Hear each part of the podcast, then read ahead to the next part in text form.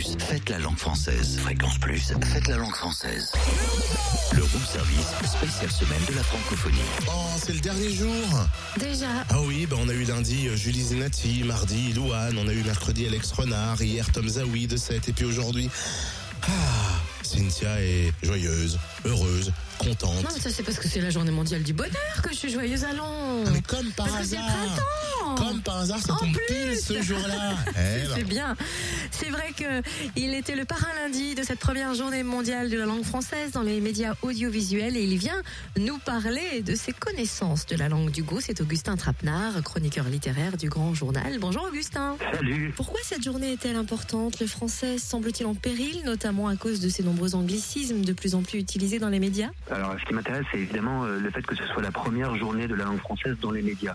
Parce que les médias ont évidemment une grande responsabilité à jouer. Après, pour ce qui est des anglicismes, moi, vous savez, je suis un angliciste. C'est-à-dire que j'ai enseigné euh, la littérature anglaise pendant longtemps et je fais euh, sans cesse des anglicismes.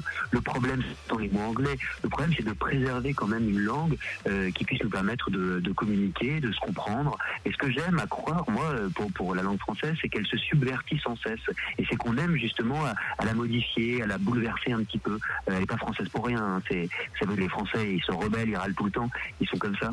Et euh, il faut, euh, il faut justement, à mon sens, euh, garder cette richesse et cette inventivité aussi de la langue française, qui ne cesse d'évoluer hein, et de s'enrichir, notamment avec des mots anglais. Et bon, on ne pas perdre de vue non plus, c'est une langue française. Alors, c'est ce qu'on vient de, de dire, vous êtes agrégé d'anglais, vous avez enseigné la littérature anglaise à l'école normale supérieure. Finalement, qu'est-ce qui donne une saveur si particulière à la langue de Molière? Peut-être euh, son attachement au sens. Euh, et quand je parle de sens, je parle euh, de sens dans tous les sens du terme, Euh, c'est-à-dire euh, la sensualité aussi, euh, quelque part, de, de, de cette langue.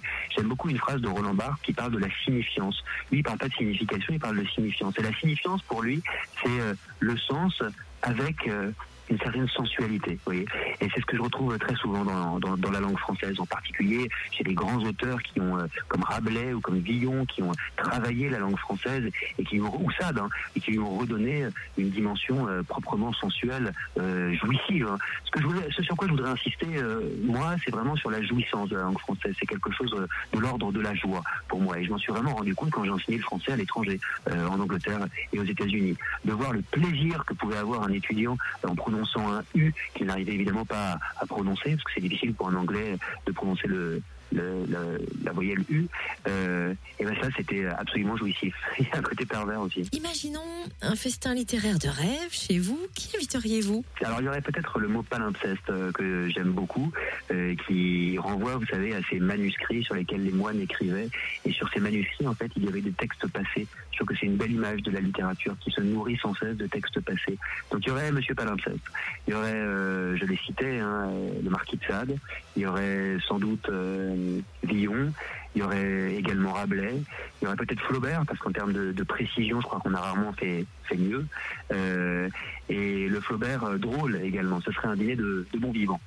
Bah nous y voilà. Il fait un petit peu peur quand même hein, avec ce marquis de Sade. Ah oui, je vous vois là, vous êtes comme moi, vous avez rien compris. Ah, mais je suis pas le seul. S'il nous fait, nous fait son 50 nuances de, tra de alors là, euh, bah, presque.